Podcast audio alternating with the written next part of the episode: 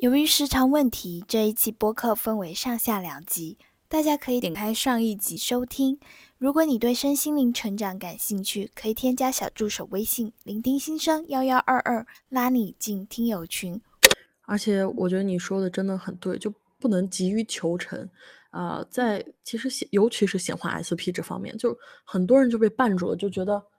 哇，真的好难啊！找到一个爱情，真的能遇到吗？我以亲身经历告诉你，真的能遇到。一是我非常足的配得感，SC 就是自我概念非常稳定；二就是，啊，我去写了这么一份清单之后，我感受到了那种被爱包围着的感觉，并且现在我们还在一起，就而且感情越来越好。所以说。都是有可能的，只要你相信，并且其实这个 SC 啊，很多人就会有一个误解，说我是不是 SC 比比必须得特别稳，就百分之百的自信我才能得到什么，并不是这样，这也是一个限制性信念。我自己到现在我的 SC 都不能够说是百分之百稳定的，只是它比以前更稳定、更自信了。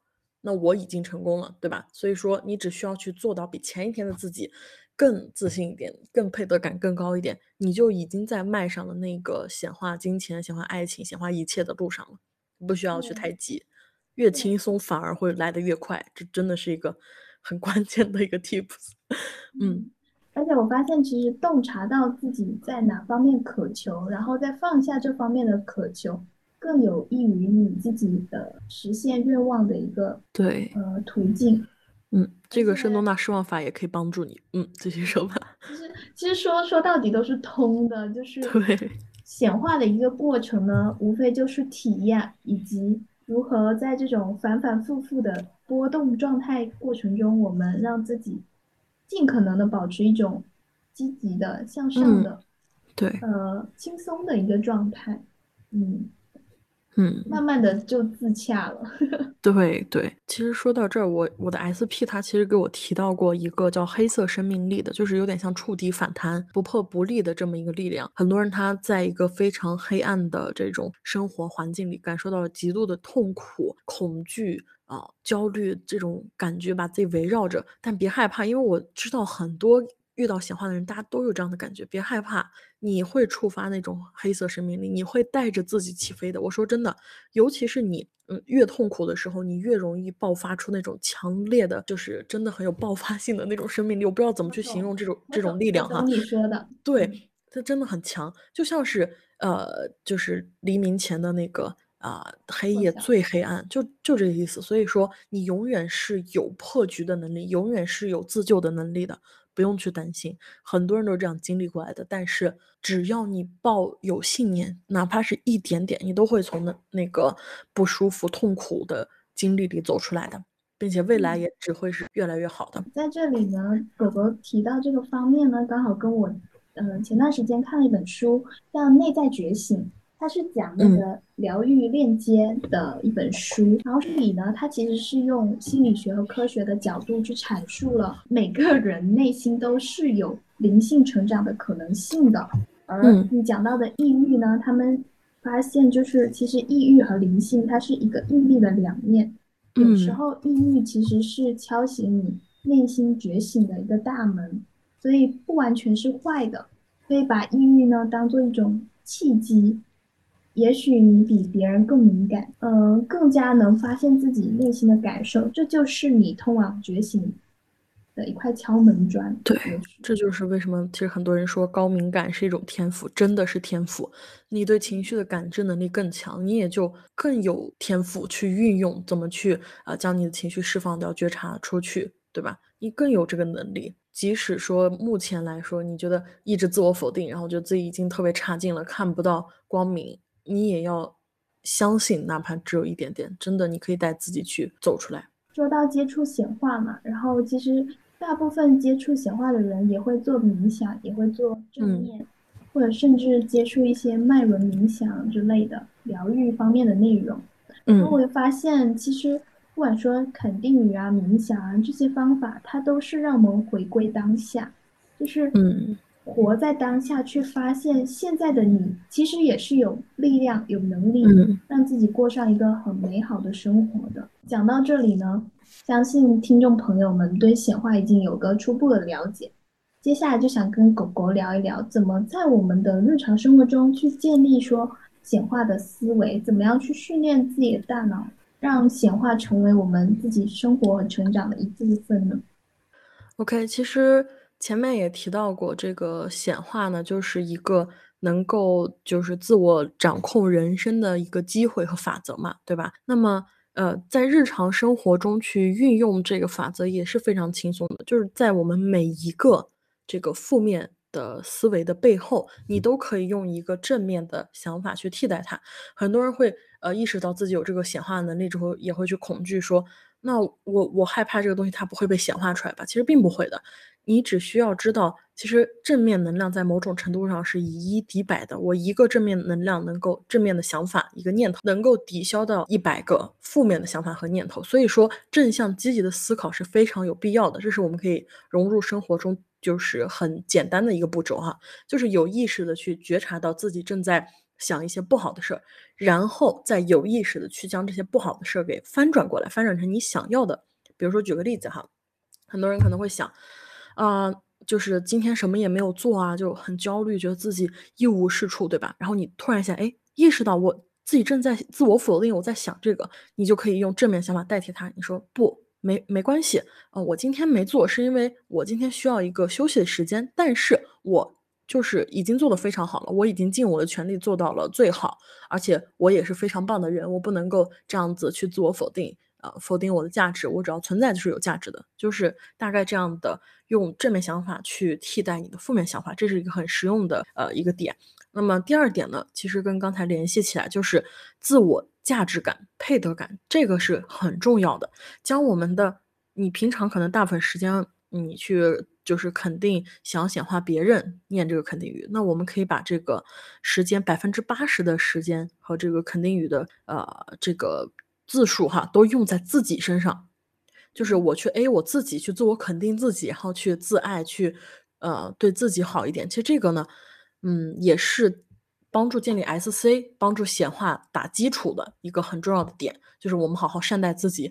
我特别特别羡慕你，就是嗯嗯，真的很阳光的那种呃氛围感，然后拍的各种漂亮的照片，然后活活出自己最好的样子。我觉得这其实就是。正在显化，显化不是说我只有 A 了肯定也才发生，而是在我当下的每一刻，它无时无刻不在发生。只要我下定了一个好的念头，一个美好的决心，它都会被显化出来的。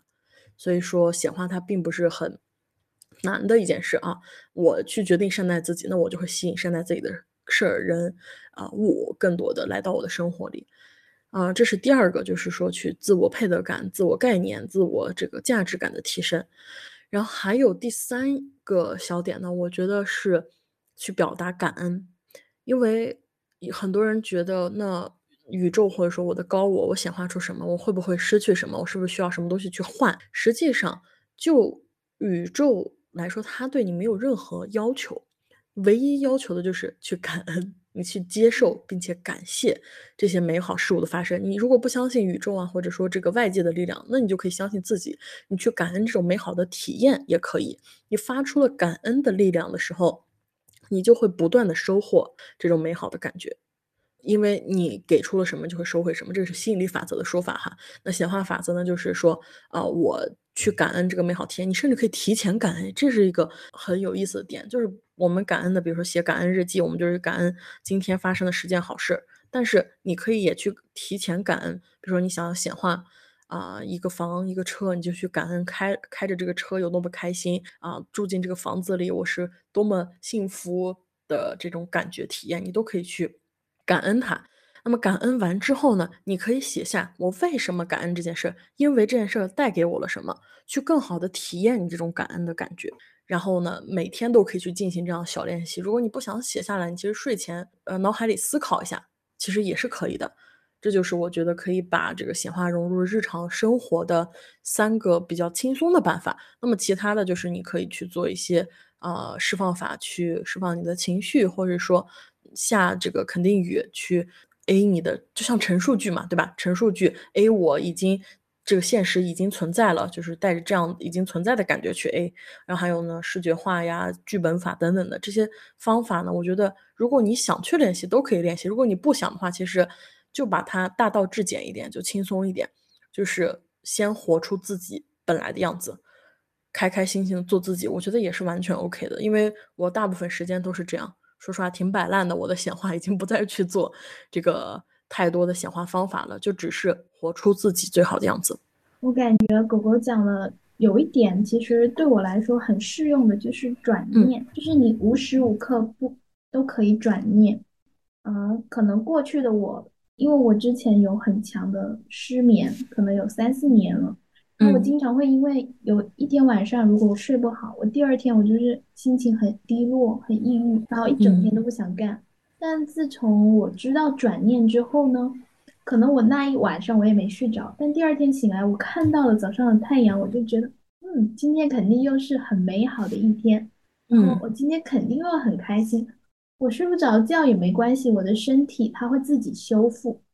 当有这样的信念的时候，我那一天也会过得非常好。那为什么？对啊，就好的过一天，坏的过一天，都是一天，为什么不选择好的呢？呃，我有一点想说，就是我的一位朋友，他给我提醒的一个点，就是说，本来一个人呢，他思考的只是呃一个事儿的一个方面。但是，如果你陷入了头脑的思考、小我的思考、情绪的这个掌控之后呢，你就会把它延伸出更多的问题。就比如说，我今天这件事我没做完，对吧？我只是对这件事抱有一些可能焦虑的感觉，它很轻易就会被释放出去。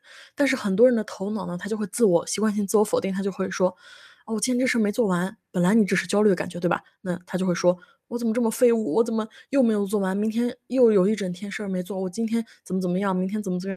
然后后天怎么怎么样，到 deadline 前都做不完了，等等的，就它会延延延伸出越来越多的负面思考。你有没有发现，这也是吸引力法则呀？这也是显化法则，对吧？我本来它只是一个这个呃焦虑的感觉、恐惧的感觉，但是我给他的注意力，我就在不断的创造更多的这样的感觉，直到我深深的陷入进去，然后越来越难破局。其实你对负面。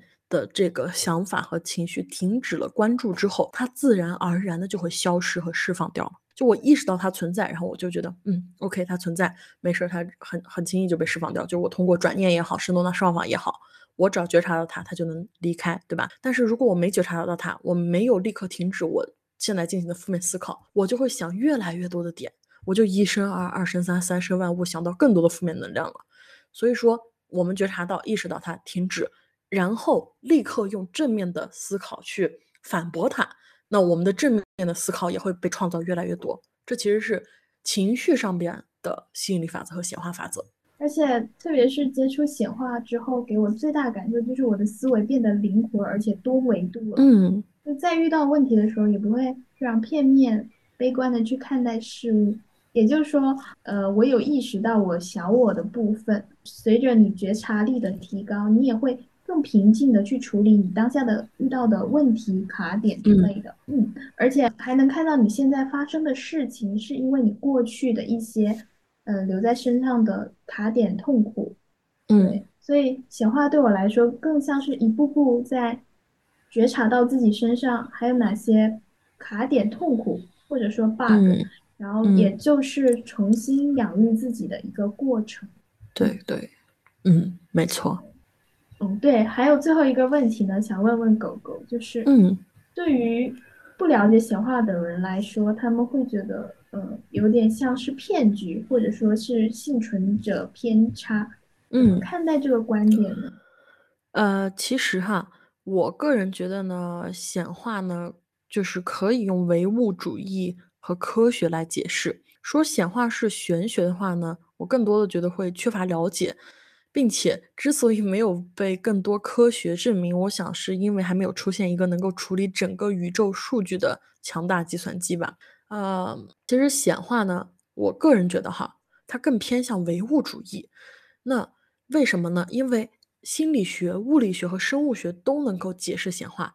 如果你很难相信显化，其实因为把显化当做了一个未知的、不可控的玄学领域，但是并不是。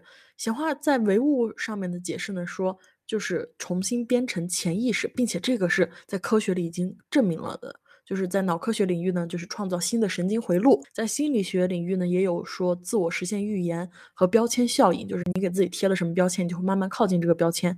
你给自己下了这种预言，然后你相信这个预言，那你们就会自我实现，就是通过重新编程你的潜意识。然后引导你自然而然的行为，然后你获得显化。但是它当然也有一些，就是说啊，可能会偏向玄学的这些解释哈。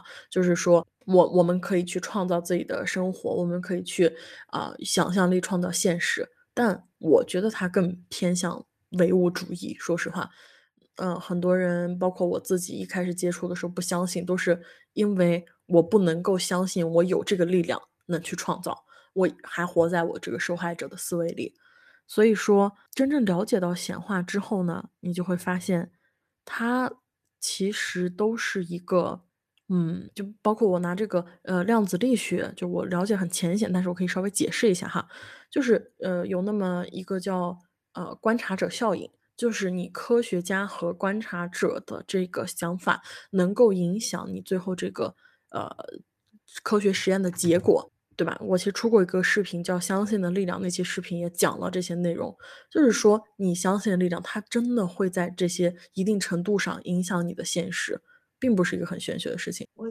其实觉得相不相信呢，都是大大家的选择。但是当你亲身去实践、体验了显化法则之后，我相信每个人都会觉得，嗯，显化法则它是有用的，甚至说很大益处。最开始呢，我对显化就是也是一知半解，因为我发现，哎，每个人对显化的理解都不太一样。有的人说它是玄学，有的人说它是科学，那到底是怎样呢？那后来呢，是我看到有一本书叫《吸引定律的秘密》，这个老师呢，他是从宇宙运行规律里呃的角度去切入的，跟大家也分享一下。他说。物质的底层呢是能量，能量的底层呢是精神，也就是我们说的意识。那物质呢，它只是能量曲形的壳，也就是说，大家可以想象一下，就比如说一个瓜子形状吧，然后呢，壳就是外面呈现的状态，它是物质，那里面它的表面是由粒子构成的，底底层也就是那个内核，它是波形。而目前的量子力学呢，它是已经发现了物质同时具有力和波两种特性，波粒二象性，对吧？对，当当我们放之认知的时候，你不理它，它就是波。嗯，那当你注意力聚焦在这里的时候，它就是力。那从这个角度来看呢，意识所发出的意念波，它就能启动能量的循环，从物质最底层的层面去影响它。呃，所以显化法则呢，就会变成是一件很合理的事情。大家听到这里可能会有点懵啊，就是我们说的物质是能量的这个壳的最重要的意思，就是说现象和本质是不一样的。但我们要通过建立说透过现象看本质的认知，我们才能相信，嗯，显化法则是真的这样一个心理准备。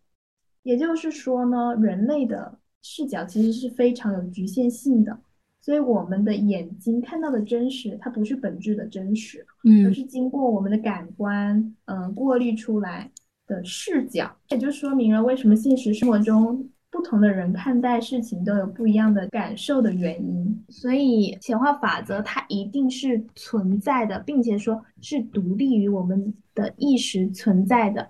大家往往只愿意承认有形的东西，也就是我们所说的实相。凡是无法透过眼睛去看到的，大家都认为说，哎，不存在。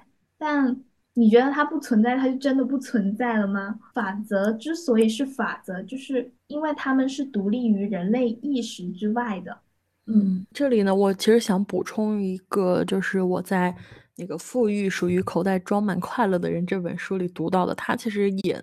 讲了这个啊，这个法则和这个物理学的关系，我想给大家读一下接下来的这一段哈，就是想想以下的事实：你触目所及的任何事物都是由这些神奇的粒子构成的，就是刚才你提到的，而这些粒子由你控制。如今科学界已经证明，你是自己周遭一切事物的起因。或者说是共同起因。你观察到的一切事物，若是没了你的观察，并不便不能存在。你唯一需要做的是选择你想要观察的事物。你的选择必须笃定且一致。如此便能够使能量场显化你的选择。显化的时间则要看你的明确性、注专注力和笃定程度而定。其实这个就是你说的，那个一切事物没有了。你的观察它就不能存在，而且你可以选择自己观察的事物。那么我们正向思考，当然我们就可以观察到正向的东西出现在我们的生活里，对吧？我们如果负面思考，也会观观测到同样的事物出现。这就是啊，这个显化和这个量子力学我认为的关联。呃，量子力学这部分我们一言两语完全不能解释透。如果大家感兴趣的话，也可以。呃，认真去看一些书去了解，没错。嗯，很好奇狗狗一点，就是你现在是一种开悟的状态吗？呃，其实我呢，嗯，没有在开悟状态。我觉得目前呢是处于一种大部分时间比较平静圆满的状态。我还是会出现情绪，还有各种小我的触发，跟大家一样。只不过呢，我现在可以做到说立刻觉察到这种情绪和头脑的控制，并且释放了。那这个当下力量作者埃克哈特·托利也说，开悟是不再认同头脑与本体，也就是高我合一，内心会感觉到静止和宁静，并且持续这种状态就是开悟。那我目前呢是能够感觉到这种静止和能宁静的感觉，但是还没有说能够一直持续这种感觉。现在的话呢，也是可以尽快做到不再认同于头脑。不过，我有那么大概一段时间，其实是长期的体验过这种宁静和静止的感觉，那种平静淡淡的喜悦，觉得一切都很轻松。呃，在这之前，我其实花了非常多的时间，可能两年的时间，去建立我的自我概念，去提升我的自我价值配得感，去释放和处理我的情绪。曾经的我是一个很情绪化、思考很多、讨好型人格。并且配得感比较低的人，嗯，每天真的思考的特别多，而且绝大多数都是负面的思考，就很内耗。现在的我呢，肯定称不上开悟，但是确实大部分的思考已经被正面的、积极的思考给替代了，而且出现了负面思考，我也会立刻意识到，哎，这是头脑和小我正在作怪，所以我会尽快的脱离出来。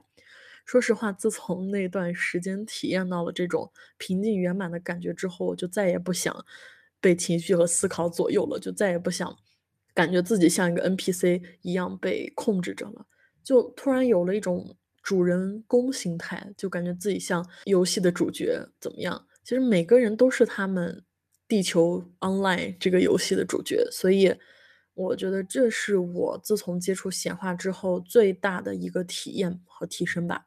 嗯，我觉得显化的过程中，嗯，也会越来越智慧。今年我也有意识到，其实怎么样算一个好的状态呢？就是平静自洽，且你说的淡淡的喜悦，对，就是一个非常圆满的状态了。提升智慧呢，会让我们的生活更幸福。对，就是比起那种大喜大悲、大起大落的那种。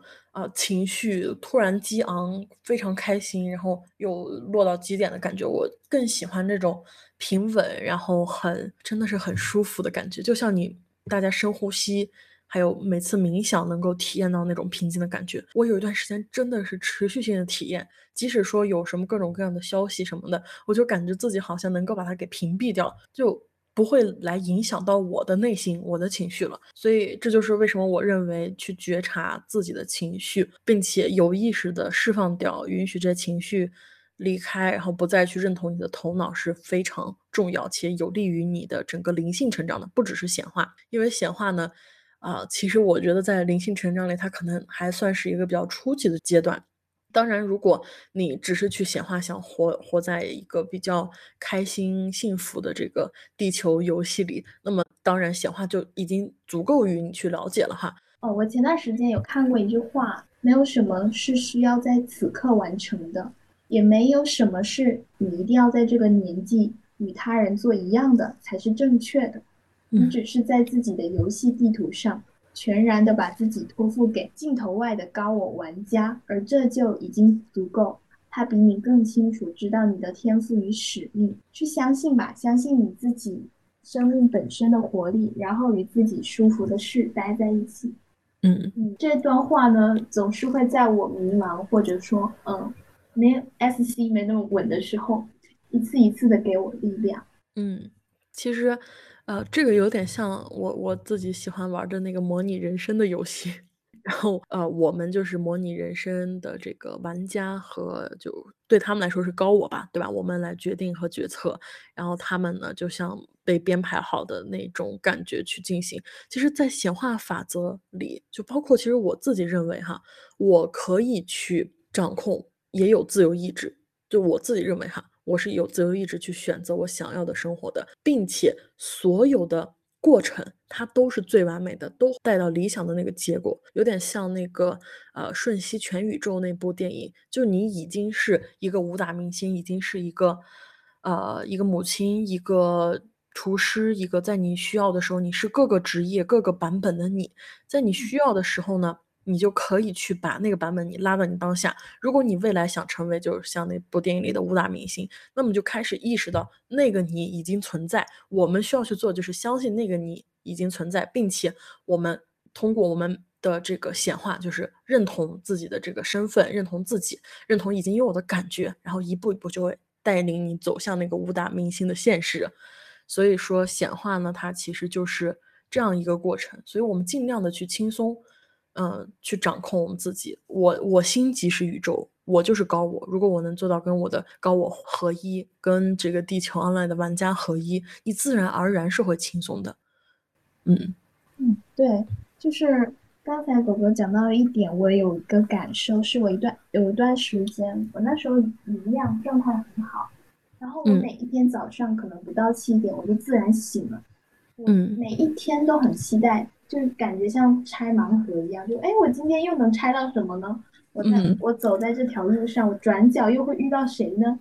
就是有意识的感觉，像是我的人生就是我在操控玩的一款。对，其实这是我更想说的，就是我们做那个玩家，而不是等高我给我们安排。当然，我只需要去相信我做出的所有选择，我走过所有路都是最好的。并且都是我理想的，我不仅说是等着就是高我或者宇宙给我安排，因为在我之外没有任何人了。我现在更愿意去相信这个，就是我如果已经跟我的本体合一了，那么我确实是有自由意志的，我确实知道这一切对我都是最好的安排，对吗？就是从现在开始，如果你说唯心主义的话，这个更有点像主观唯心，不是不再去找一个信仰来相信。而是自己相信自己，我自己对于我内在的这个相信的力量，它迸发出去的这个力量和能量是无限强大的。我觉得，如果你就是做不到说相信我们的外界有这么一个主控玩家有这么一个力量的话，那你就去相信自己就行了，真的。哎，这一点呢，其实我可以做一点补充哈，也是在那个富裕装满，属于装口袋装满快乐的人那本书里说的。呃，我给大家读一下这段啊，就是你所发出的就是思想的信号，它会作为涟漪，会传回到你身上，带给你一份类似的特质。你在持续的让周遭能量场发生变化，然后这个改变让涟漪扩散，触碰到万物。然后万物在反应时也会引发涟漪，再回传给你，这就有点像那个吸引力法则、能量回流法则。你给出去的涟漪，它慢慢的会回到你身上。所以说，我们每个人呢，也可以去想一想，我们每天发出的信号，你每一次都在改变整个地球、整个宇宙的构成。虽然只有一点点，但是你一直在改变整个宇宙。所以注意你每天发出的信号到底是积极的还是消极的。嗯就像吸引定律一样，同他说同频共振，同质相吸，共振呢会产生同质性，而同质性会产生吸引力。嗯，就人和人之间也是这样，就是物以类聚，人以群分，也讲的就是这个吸引定律的一个表现。嗯，对。就是很多人说相信显化法则，然后就可能有点看不起吸引力法则，就是说啊，你们吸引力法则会说这个频率啊，什么能量啊，但是显化法则就是说你在任何状态都能显化。其实我觉得它没有高低之分，就显化法则并不比吸引力法则优秀，虽然它俩是不同的概念，但是它俩都是宇宙法则，都是在进行着的，它俩也有共共通之处，懂我意思吗？就是你在显化的时候。吸引力法则也是一个法则，也是在运行中的。所以说，我们把能量给出去，能量会回到我们身上，也是一直在进行中的。那么显化法则会说，我们活在已经拥有的终点，然后那些终点状态的这些事情会慢慢的对齐发生在我们身上，他们都是同时进行的。就这只是一个小点，就是我觉得没有必要去分个好坏，一定要批判个对错。哎，这就是我特想说的最关键的一个主旨，刚才忘说了的，就是。不需要去评判自己的好坏，不需要去评判别人的好坏，只是去觉察、允许、接纳、释放就足够了。事物的发生，呃，所有你的这个生活，你遇见的人，你自己都没有好坏，它只是一个事件。如果你选择去。观察到它好的那一面，那么它就会继续发生好的那一面。其实有时候三 D 世界它并不是发生了坏的事，而是说你对之前那个发生不太好的三 D 世界哈，做出了反应，做出了评判，你认定它是不太好的事，那么你其实就是在给给他一个信号，就是会显化更多的事，因为你注意力在那个不好上面了，反而我们不去。就评判每件事物都有好坏，不去给他一个对错，不去给他一个高低，不去比较它，而是它只是事件，允许它发生，允许它存在，允许它过去，它并不影响你。那么那一刻开始，负面能量就不再影响你，负面过去的现实也不会再影响你，影响你的只有当下。你当下是平和的，是幸福的，开心的，你就会持续在未来体验到它，并且未来永远是会以当下的形式出现的。所以说。停止评判，只是去接纳、去释放，允许它来，允许它走，就跟冥想中你会出现各种各样的思绪，不要被这些思绪打扰，它只是思绪而已，放它走。对，也就是之前看到一个理论，就是说现在是过去的果，然后呢，未来是现在的果，所以我们想要怎样的未来，我们就可以通过现在去创造你想要的。人生想要的未来，一切都是可以被创造出来的。对对，讲到这里呢，我们呃，最最最后一个问题吧，对，想问问狗狗，就是有听众朋友们也会比较好奇，说，哎，那现在比如说塔罗、八字、紫微、星盘这些都很火，那它跟显化，嗯，可以结合着用吗？或者说可以同时进行吗？呃，可以的，但是。不建议，因为从理论上来说，你去测算这些并不会影响你的显化结果。但是，正如我刚才说的，很多人会相信这些大于显化，就他们会给这个下定义，就是塔罗或者说算命的结果下一个定义，就觉得哇完蛋了，这个塔罗这么说了，那。这个结局就已经是这样了，就他会放弃显化，放弃相信更好的结局。这本质上跟显化中说的查看三 D 没有区别，因为重点不是你结合了哪些工具，而是你对算命结果或者说三 D 做出的反应显化了它。就是你说这个塔罗呃特别准。为什么呢？因为你相信了他，认定了塔罗说的就是结果。但是我个人是一个这个塔罗的业余玩家哈，然后呢，我也其实提问过学习这个八字和紫薇还有塔罗的这些呃网友啊，他们也说了，就是塔罗呢，它其实是有一个时效性的，大约是一至三个月。那么它其实是嗯。你潜意识的一个印证，就你可以拿这些事情的结果来测试你当下的潜意识是不是你想要的结果，因此你就可以去，哎，我是不是需要去继续重新建设我的潜意识了，等等的，它是作为一个这样的作用的，并且呢，我其实当时刷到过一个视频，有一位网友呢，他就是通过显化改变了自己的这个星盘，所以我觉得显化呢，其实就是你相信的。力量，你相信了塔罗说的是真的，那它就会以真实的结果为你展现出来。它只是讲那些会影响你显化的内容，不是说因为它本身影响了你显化，而是因为你对它做出的反应，你对它投射出的信念影响你的显化。所以说，如果你不会被这些影响，你去测算一下，以这些内容来印证我当下潜意识，那么当然完全可以去做这些。嗯，还有一个点就是。我不知道，呃，可不可以说啊？因为我的理解呢，只是很非常浅显的，因为我不了解八字啊这些测算的内容，也是我问的一个网友。然后这个网友呢，他说，呃，这个命和运。很多人说命不能改呀，你凭啥显化就能说命可以改呢？然后呢，这位呃网友他说的就是，命有一点像大树的树干，然后呢，运有一点像大树的枝和叶。那么命它是大概有这么一个框架，就是树干呢，嗯，那但是枝可以延伸出很多很多个，叶也可以随机的长，是不一样的。那么显化呢，其实相当于改的是你的这个运，就是你虽然我有一。个大致的框架，那么当年当时同同年同月同日出生的人也有很多嘛，对吧？但是他们的命却通过他们的选择，他们的信念，也有可能走上不同的路。这就是为什么，即使你可能跟马云一个星盘，一个这个呃八字，但你不一定能走上跟马云一样的路，因为他的选择，他的信念造就了他。明白我的意思吗？这就是你可能显化跟这些命运的理论的测算。嗯，比起这些，你会去，就是有一个很有趣的点哈，就是其实这些领域更偏向于玄学的领域，但是为什么更多人会觉得显化是玄学后就？望而却步，其实会不会是本质上就是内在存在的一些恐惧，不愿意对过去的经历负起全责，或者是不敢去接起创造自己现实、创造自己未来的责任和能力，而对显化望而却步呢？对吗？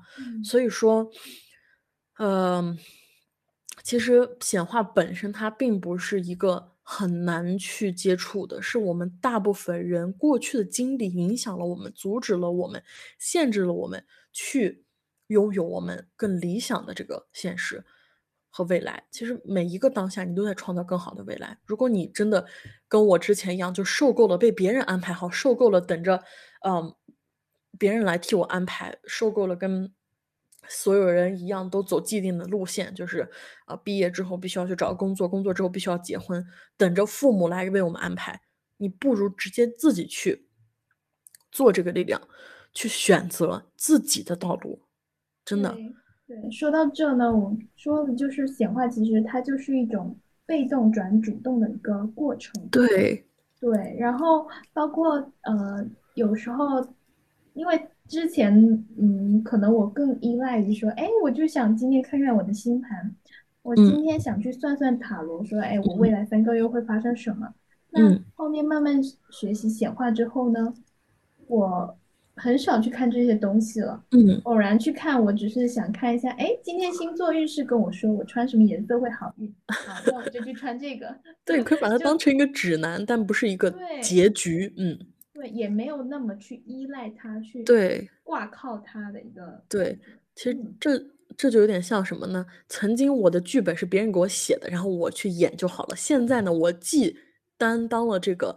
呃，编剧又担当了导演，又担当了演员，就我自己去为我设计一个剧本，然后我按我自己的想法去演。其实显化就是从 NPC 变为主角的 这么一个过程吧。就我想去做这个主人公的角色，我想去挑起大梁，即使我知道有这么多不确定性，但是显化让我变得确定了呀。曾经我可能看塔罗的结果就是说啊，完了，这考试是不是不通过了？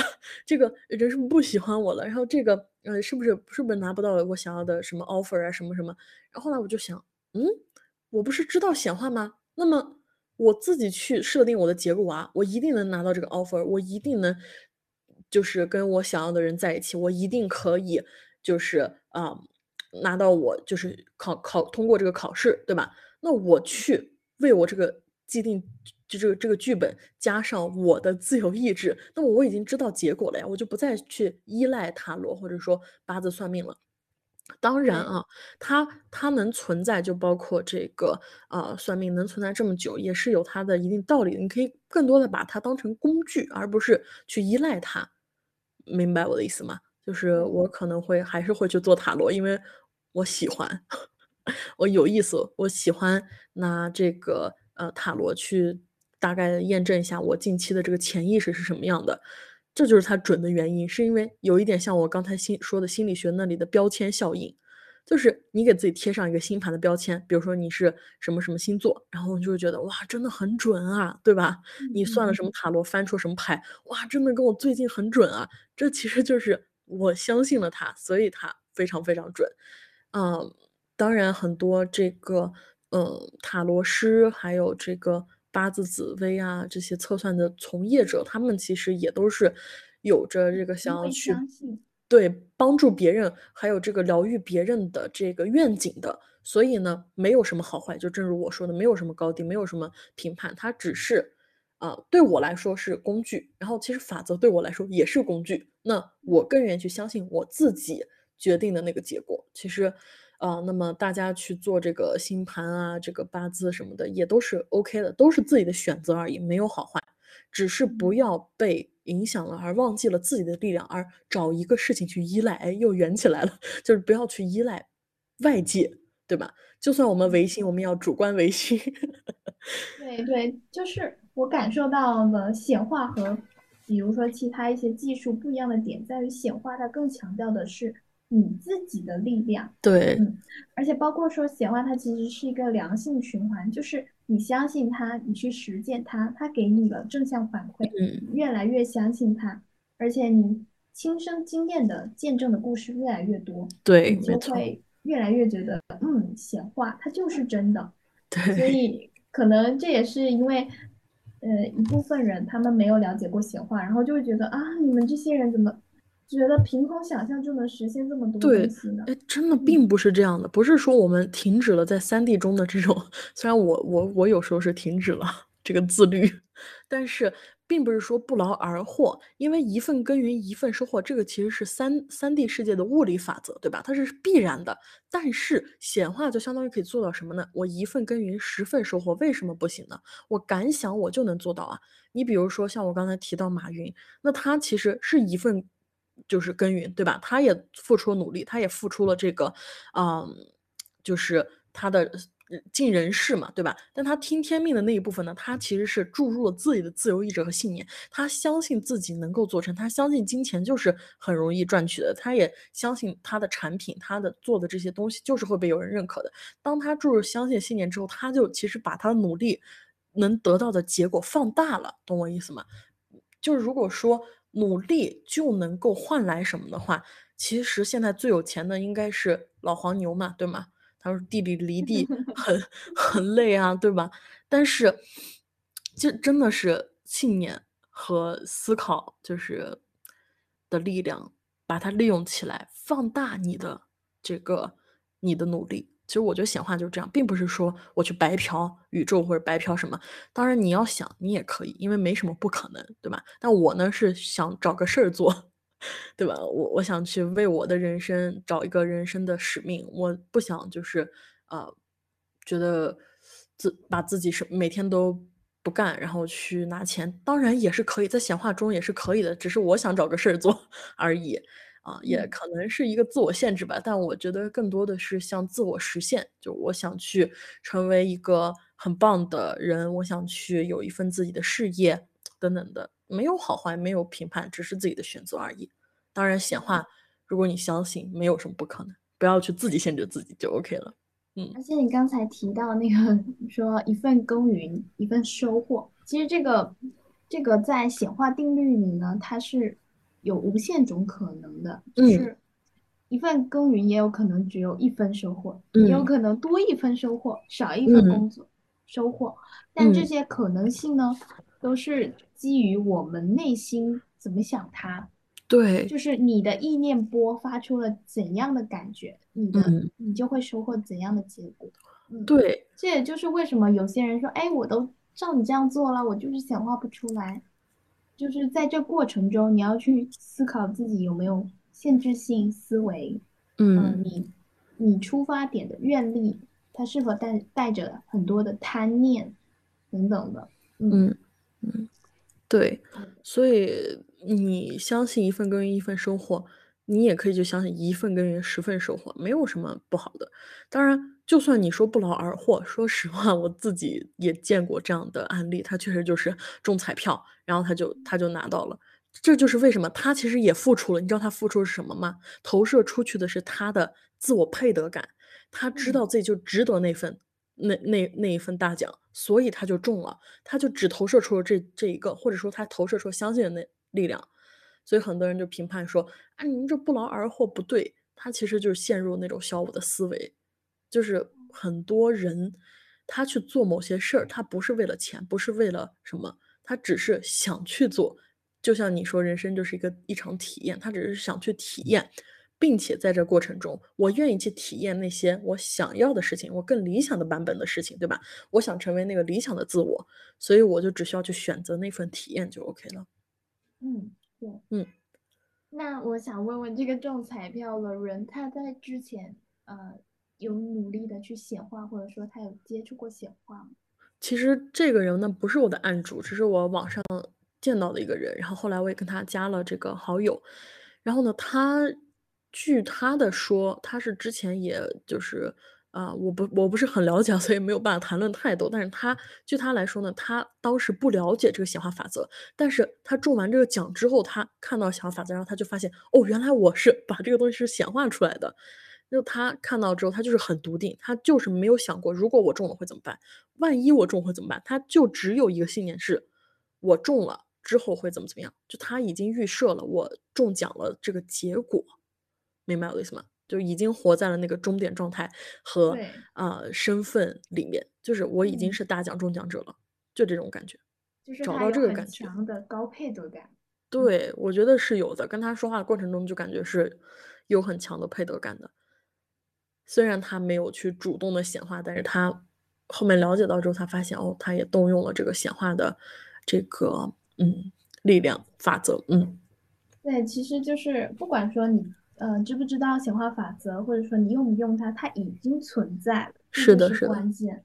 对，好的，今天聊了超级多关于显化的内容，谢谢狗狗给 给我们的分享。嗯，我相信到这里的听众呢，肯定会对显化啊，或者说呃一定的了解和一些观点的输入吧。嗯。就回到我刚开始有一天啊，我刷到狗狗是刚开始是从小红书看到了一篇笔记，然后那时候好像是你在分享显化 SP 吧，我就开始点进了你的主页，后来我觉得这就是宇宙的指引 就是慢慢的让我踏进去，慢慢的让我开始享受创造自己人生的美妙。嗯，其实我有一点想提到，我感觉这一场。的采访也有一点像我的显化，因为我前段时间就是观想到了我被采访的一段 一个，我观想到了这么一个，就是很突然的，我做一个冥想，他让我视觉化，然后就突然出现了这种场景。虽然我感觉他呃有非常多观众来看，然后好像是在线下，但是哎，你邀请我的时候，突然意识到，等等，这就是我必须要去做的事儿。我突然觉得世界线就是突然在那一瞬间。集合起来了，很神奇，并且哈，我的每位案主他过来都会跟我说一句话，让我觉得更神奇了。他说：“哎，我从来没想过找个 coach 啊，但是我我看到你的视频，我就有一种想来找你的冲动，我不知道为什么，就不止两个人跟我说过这个话，我也觉得很神奇。难道这就真的是冥冥之中最好的安排，对吗？对，而且我我其实个人啊，有一个小点想插播一点，就是我不太。喜欢被叫老师，会把我就放在一个很高的位置上啊，就是叫我 coach 或者老师，因为我其实并不喜欢自称这个，我觉得我了解的不比别人多，只不过是稍微就是对显化的了解多一点啊，呃，稍微就是思考和觉察的多一点，但是每个人的能力真的都是一样的，在最后我就特别想说，去相信自己的能力，你的潜意识真的可以为你移山，不用再把力量去。给出去了，虽然我是做这个的，就是干，加油，加油，好，谢谢狗狗。那这一期的播客就到这里啦。好，嗯，如果大家对显化有什么更想要聊的内容，也可以欢迎在评论区多多互动。然后。呃，大家可以在哔哩哔哩、小红书，呃，搜索搜索“超能富婆狗狗幺幺幺幺”四个幺，对不对？谢谢。嗯，然后去看狗狗的一些视频，相信能给到你更多的关于显化的一些启发。嗯，真的像我昨天跟你说的一样，就更想是因为我的意识形态、我的思想，然后大家需要才来找我，而不是我把自己推广出去，就嗯，更多的是灵魂上的共鸣吧。好吧，是我觉得你你的力量对很多很多的人来说都是非常温暖的，太感动了。但是就是希望我能做一个显化的伙伴和朋友，而不是老师和 coach。嗯，好，那这一期的播客就到这里了，我们噼里啪啦聊两个小时。没关系。好好，那就这样啦，拜拜。拜拜，谢谢你邀请我，拜拜。记得告诉大家，我为他们呃挑选了一首对我来说非常有意义的歌。